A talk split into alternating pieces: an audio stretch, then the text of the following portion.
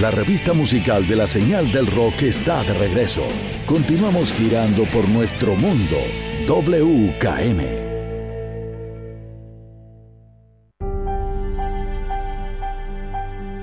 Cada 1 de diciembre se considera el Día Mundial del SIDA. Fue el primer día dedicado a la salud en todo el mundo. Y la razón de elegir esa fecha concreta fue por razones de impacto mediático, al ser el primer día del mes de diciembre. En este día se hacen muchos actos de concienciación, muchas personas salen a las calles con el lazo rojo, símbolo de lucha contra el síndrome de inmunodeficiencia humana, el SIDA. Grupos de personas se movilizan para recaudar fondos para la investigación y otras para dar su apoyo y solidaridad a las personas con SIDA. Hace aproximadamente 40 años, el VIH tomó por sorpresa al mundo. Por un lado estaban los gobiernos que desconocían cómo hacer frente a una enfermedad nueva que afectaba cada vez a más personas. Y por el otro lado estaban los científicos desafiados a buscar respuestas cuanto antes, frustrados por no poder encontrar una cura. Algo así como lo que nos sucedió recientemente a la humanidad hablando del COVID-19. Pero para ese tiempo, tomó por sorpresa a una sociedad llena de prejuicios. Los inicios del VIH estuvieron marcados por el estigma, según lo que dijo el doctor Pedro Kank, director científico de la Fundación Westpet. Un estigma que no iba solamente contra quienes adquirían el virus, sino también hacia quienes los atendían, al punto de que existían personas en contra de financiar cualquier investigación que trataba de encontrar una cura. Desde entonces, la discriminación es la principal fuerza motriz de esa epidemia, según lo que dijo el doctor Pedro Kahn. Y aunque la ciencia avanzó, la discriminación sigue estando presente por falta de información. Al principio se creyó que el virus afectaba solo a los hombres, a los varones que tenían relaciones sexuales con otros hombres mientras otras personas aseguraban que se trataba de un castigo para los pecadores que ejercían prácticas diabólicas y que estaban condenadas a nivel social.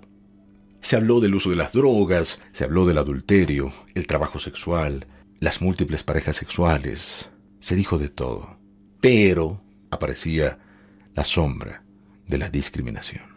Para ese entonces un diagnóstico positivo era una condena de muerte la falta de recursos y la poca investigación que se llevó a cabo para tratar de desarrollar una tecnología que pudiera detener el virus en los primeros cinco años permitió que se esparciera la enfermedad, llevándose a millones de personas, entre ellas algunos legendarios personajes en distintas facetas de la vida humana. Sin ir lejos, conocemos de la desaparición del gran Freddie Mercury, que falleció hace muchos años atrás, 1991, uno de los más populares, uno de los casos más mediáticos, más comentados. Pero en este espacio tendremos un momento reflexivo, por supuesto, que tiene que ver con el respeto, alejar a la discriminación y entender que los cuidados y la prevención siempre serán sumamente importantes. Pero también este espacio nos va a servir para recordar a quienes perdieron la vida a causa del SIDA. En este Día Mundial de la Lucha contra el SIDA es buen momento para recordar a algunos de los grandes rockeros que nos dejaron por no haber contado con un tratamiento oportuno para su enfermedad.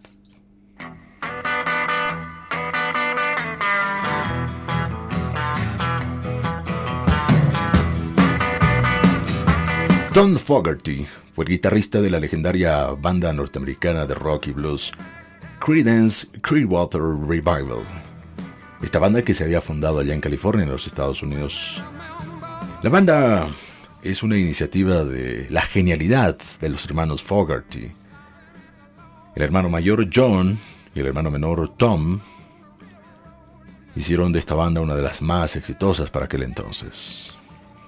John Fogarty, cantante y guitarrista de esta conformación, alcanzó el éxito en los años 70 el 6 de septiembre de 1990, a los 48 años, falleció a causa de fallos respiratorios derivados de una tuberculosis a la cual su cuerpo no pudo combatir, debido a que anteriormente había contraído el SIDA en una transfusión sanguínea durante una operación quirúrgica.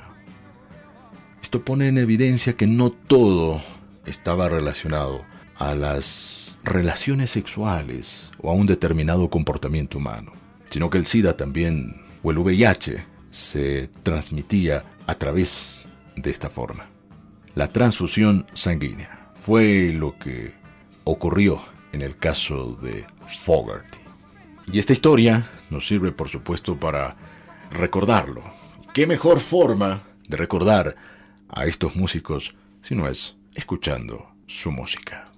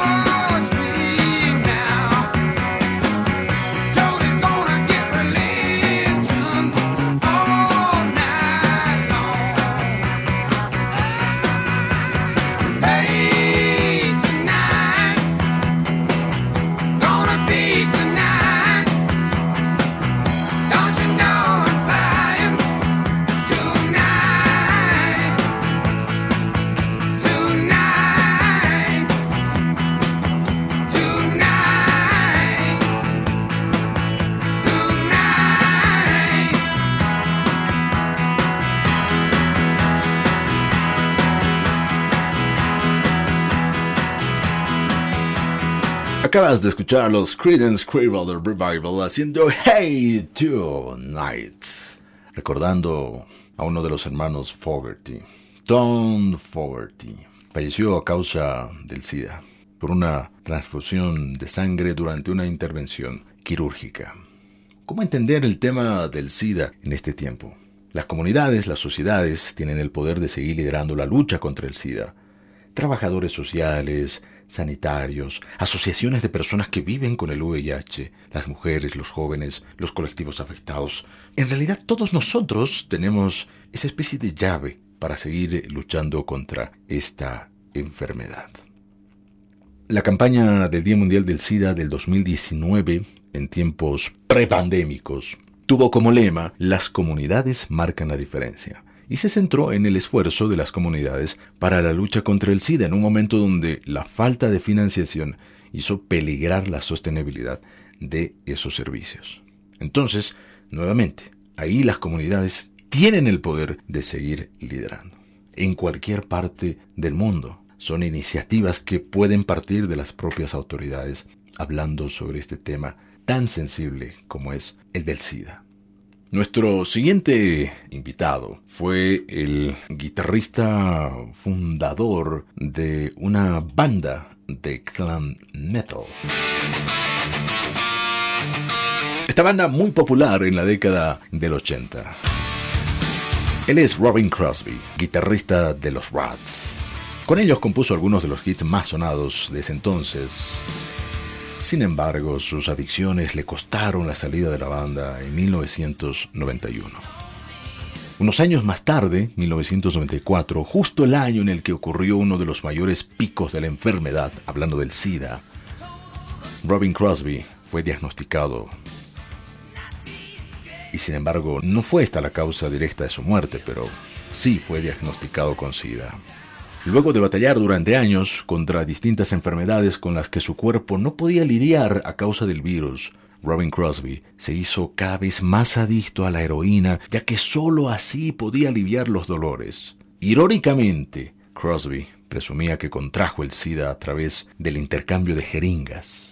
Sin embargo, la certeza de que moriría de todos modos solo lo empujó más en esos eh, placeres del infierno de las adicciones.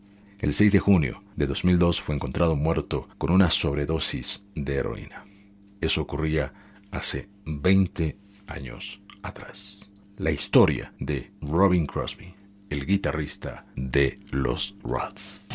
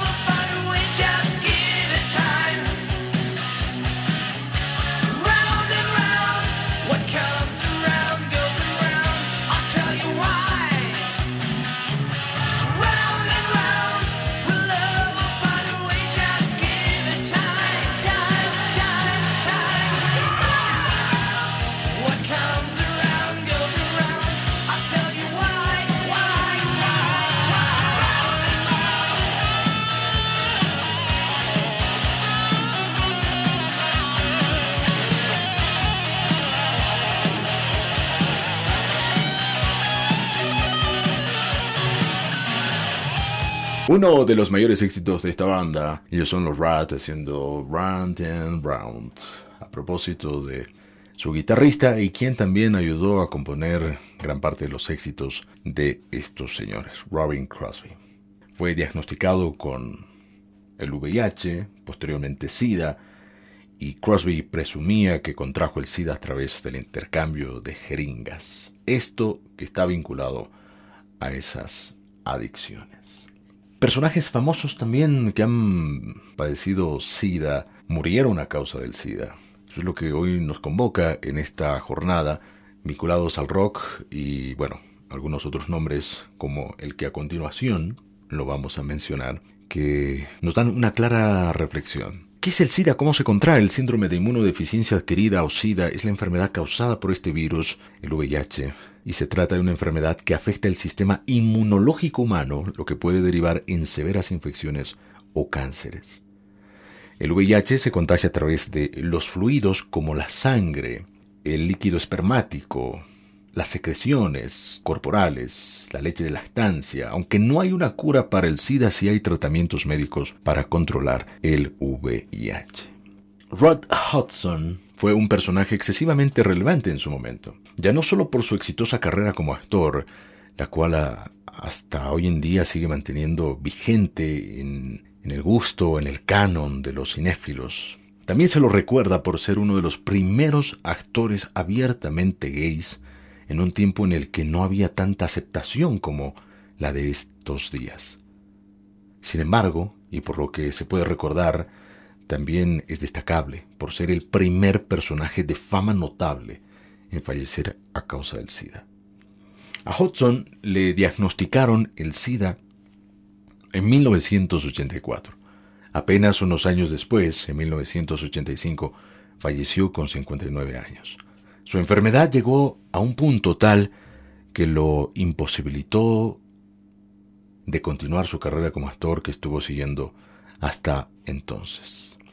Roy Harold Shedder Jr., bueno, más conocido como Rock Hudson, prolífico actor del cine clásico norteamericano, famoso por ser uno de los galanes para ese tiempo. Hudson tiene el hito de haber sido el primer caso publicitado de SIDA en alguien considerado como celebridad en los Estados Unidos. En 1954, por ejemplo, empezó a correr en la prensa sensacionalista algunos rumores sobre la orientación sexual del actor. Su agente Wilson, como una forma de proteger los intereses hollywoodenses debido a que imperaba la homofobia en la sociedad de aquel entonces, presionó al actor a dar un pantallazo para callar dichos rumores y para ese entonces Hudson enamoró y contrajo matrimonio en una boda secreta con su propia secretaria, con Phyllis Gates. El representante Wilson, apenas terminó la ceremonia, corrió a informar a la prensa amarillista para dar detalles a las más destacadas columnistas de los medios de comunicación. Su luna de miel fue muy mediática, la pasaron en Jamaica y Gates disfrutaba de estar casada con una estrella de cine. Pero todo fue una especie de pantallazo. Es más, ella, Phyllis Gates, escribió un libro titulado Mi esposo, Robert Hudson, y relató que su matrimonio fue un suplicio lleno de mentiras, llamadas masculinas sin sentido que el actor declaraba como de admiradores, excesos de violencia marital, ausencia, vacíos, es decir, una situación muy complicada.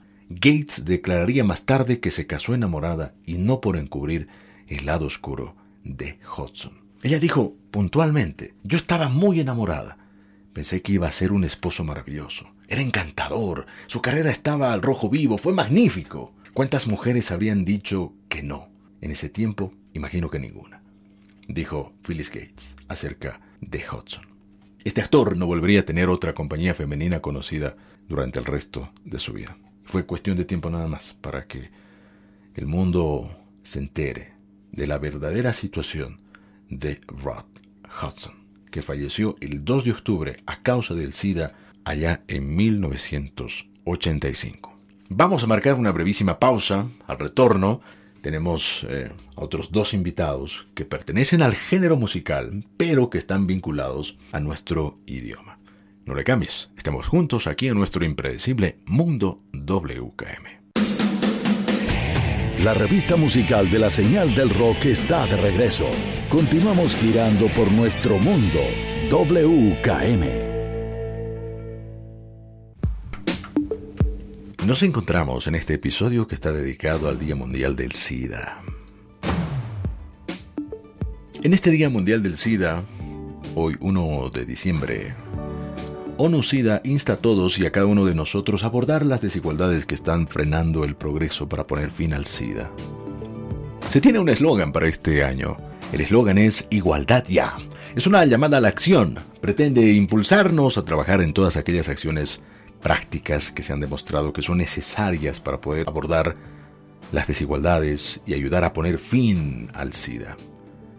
¿Hay compromisos? Por supuesto aumentar la disponibilidad, la calidad y la idoneidad de los servicios para el tratamiento, las pruebas, la prevención del VIH, para que todas las personas reciban la atención que precisan. Se tienen que reformar las leyes, políticas prácticas para abordar el estigma y la exclusión a los que se enfrenten las personas que viven con el VIH. Y también es una convocatoria para que las personas puedan utilizar y adaptar el mensaje Igualdad ya en este Día Mundial del SIDA para el año 2022. Nuestro siguiente invitado es un músico latinoamericano. Si hubo un artista dentro del rock argentino que haya hecho converger a la tragedia con la alegría de vivir, ese fue este señor. Miguel Abuelo desde los años 60 estuvo creando música que tuvo influencias de la psicodelia, un poco del hard rock, hasta el pop. Viajó por el mundo en los 70 y tras su regreso a Argentina en los 80, retomó el pulso con Los Abuelos de la Nada, proyecto que había creado en los 60, pero esta vez apoyado por Charlie García y el manager Daniel Greenbank. Miguel Abuelo Miguel Abuelo, fue un innovador haciendo en ese entonces música que iba entre el reggae, el new wave, con un nivel tal que su disco homónimo de 1982 fue un éxito instantáneo. En 1988, tras ver su salud cada vez más deteriorada, decide ponerle fin a la banda, que tampoco gozaba de mucha popularidad en ese momento, no era tanto así como cuando habían comenzado. No era tanto así como en ese 1982. A finales de la década del 80, Miguel falleció por complicaciones tras una operación de vesícula, una infección contra la cual su cuerpo inmunodeficiente no pudo luchar. Fue la causante de que el 26 de marzo del 88, apenas unos días después de cumplir 42 años, falleciera el mítico cantante convirtiéndose en la primera figura pública argentina en morir a causa del SIDA. Miguel Abuelo. Músico, poeta, comediante y cantante argentino. Fue líder de Los Abuelos de la Nada y autor de canciones como esta, la que estamos escuchando. Y claro que formó parte de la primera oleada de los músicos del llamado rock argentino. Hablamos de los abuelos de la nada y aquí recordamos a Miguel Abuelo. Hace frío y estoy lejos de casa. Hace tiempo que estoy sentado sobre esta piedra. Yo me pregunto ¿Para qué sirven las guerras? Tengo un cohete en el pantalón. Vos estás tan fría como la nieve a mi alrededor. Vos estás tan blanca y yo no sé qué hacer. La otra noche te esperé bajo la lluvia dos horas,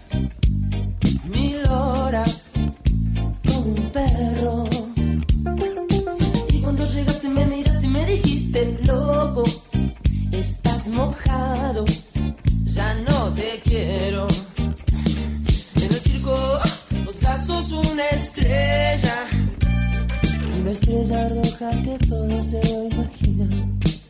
Si te preguntan, vos no me conocías. No, no, tengo un corte en el pantalón. Vos estás tan fría como la nieve a mi alrededor. Vos estás tan blanca que ya no sé qué hacer.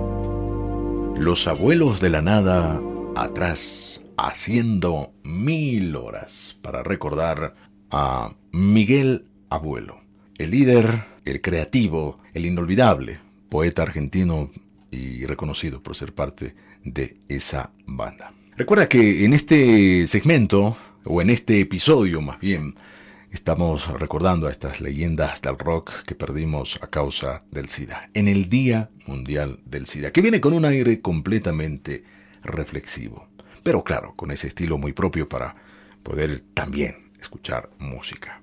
Nuestro siguiente invitado, también argentino, Federico Moura, considerado uno de los más influyentes músicos del rock hispanoamericano. Fue vocalista, fue líder de la banda de New Wave Virus, con quienes definió un estilo musical novedoso para ese tiempo y poco conocido en esta parte del mundo, allá en la década del 80. Virus va a debutar en 1981 y tras una exitosa carrera y varios discos memorables, se acreditó un lugar especial entre esas bandas notables. Mora fue diagnosticado con SIDA en 1987. El cantante continuó adelante todo lo que pudo, sin embargo no fue lo suficiente. Falleció el 21 de diciembre de 1988 con apenas 37 años, como consecuencia de una insuficiencia cardiorrespiratoria complicadísima a partir del VIH. Músico, cantautor, compositor, productor discográfico, uno de los grandes de Argentina. Aquí lo vamos a recordar, junto a los virus y toda su leyenda.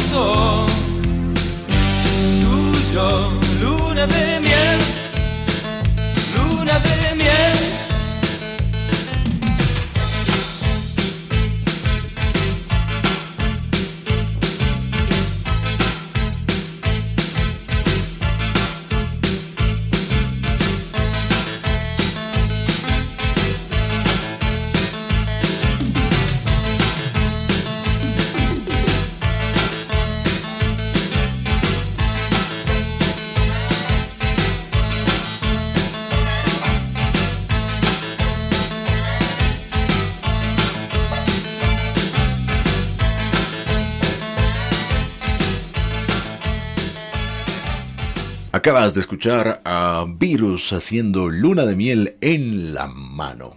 El mayor éxito de esta, o uno de los mayores éxitos de esta banda argentina. En la voz de este músico, cantautor, compositor, productor discográfico, diseñador de ropa argentino, Federico José Moura. Falleció a causa del SIDA aquel 21 de diciembre de 1988. Estamos en el Día Mundial de la Lucha contra el SIDA. El mensaje es claro. Ser reflexivos, alejar a la discriminación y ser más propositivos. En Estados Unidos, 30.635 personas fueron diagnosticados con el VIH y unas 40 millones de personas viven con el virus en todo el mundo. Es tiempo de reflexionar el mensaje que se tiene para este 2022, que viene acompañado de un lema. El lema para este año es La igualdad sigue siendo el grito de la campaña por el Día Mundial contra el SIDA. Las desigualdades que dan la continuidad a la pandemia del SIDA se pueden evitar y de esta forma será más fácil frenar la infección. Los datos demuestran que en los últimos años en los que ha aparecido el COVID, los recursos contra el SIDA se han reducido y se han puesto en riesgo muchas vidas. Entonces ahí la llamada de atención. El objetivo principal, que las personas que tengan la enfermedad lo sepan y puedan tener acceso a los servicios de asistencia y prevención de calidad para que puedan tener una buena calidad de vida. Y las pruebas del VIH y la concienciación para el resto del mundo. Sumamente importante. No solo en esta fecha, sino a diario.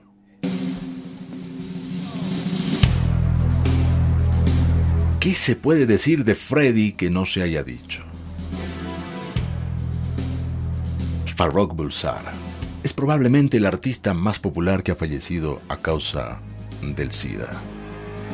Luego de 12 discos y una increíblemente exitosa carrera, Freddy descubrió en 1987 que había contraído el virus más temido del mundo, en un tiempo difícil. Contrario a parar, se propuso continuar hasta el final haciendo lo que más amaba, música. A partir de allí grabó dos discos más, el Miracle e Innuendo, en el que se incluye una canción que nos va a ayudar a cerrar este episodio.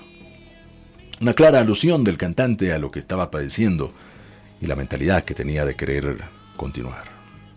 Freddie Mercury falleció el 24 de noviembre de 1991 a los 45 años por una bronconeumonía complicada por el virus, por el VIH, tras cuatro años luchando contra el SIDA. A pesar de los rumores que surgían en esos tiempos debido a la apariencia de Freddie Mercury que estaba en deterioro, el hecho de que la banda ya no hacía sus giras, su enfermedad se mantuvo en secreto hasta un día antes de su fallecimiento, cuando el manager de la banda hizo público un comunicado. Este comunicado decía, siguiendo la enorme conjetura de la prensa de las últimas dos semanas, es mi deseo confirmar que padezco SIDA. Sentí que era correcto mantener esta información en privado hasta el día de la fecha para proteger la privacidad de los que me rodean. Sin embargo, ha llegado la hora de que mis amigos y seguidores conozcan la verdad y espero que todos se unan a mí y a mis médicos para combatir esta terrible enfermedad. Fue el comunicado de Freddie Mercury. El caso más conocido por todo el mundo sigue siendo a día de hoy una figura comúnmente asociada al VIH. El cantante y líder de la mítica banda Queen, esa rueda de prensa realizada horas antes de su fallecimiento, Mercury habló de esta situación. El tema que hoy nos ayuda a recordar a Freddie Mercury y a todas estas estrellas del rock que cayeron ante el SIDA, también es una canción llena de esperanza, porque ante cualquier situación difícil, el show debe continuar. Hasta aquí una mención a las cinco estrellas y leyendas del rock que perdimos a causa del SIDA. pero que todas ellas dejaron una huella profunda en la historia del rock.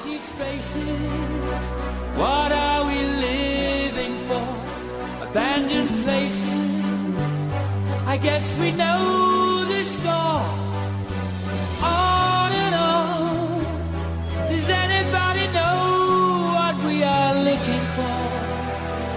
Another hero, another mindless crime behind the curtain in the pantomime.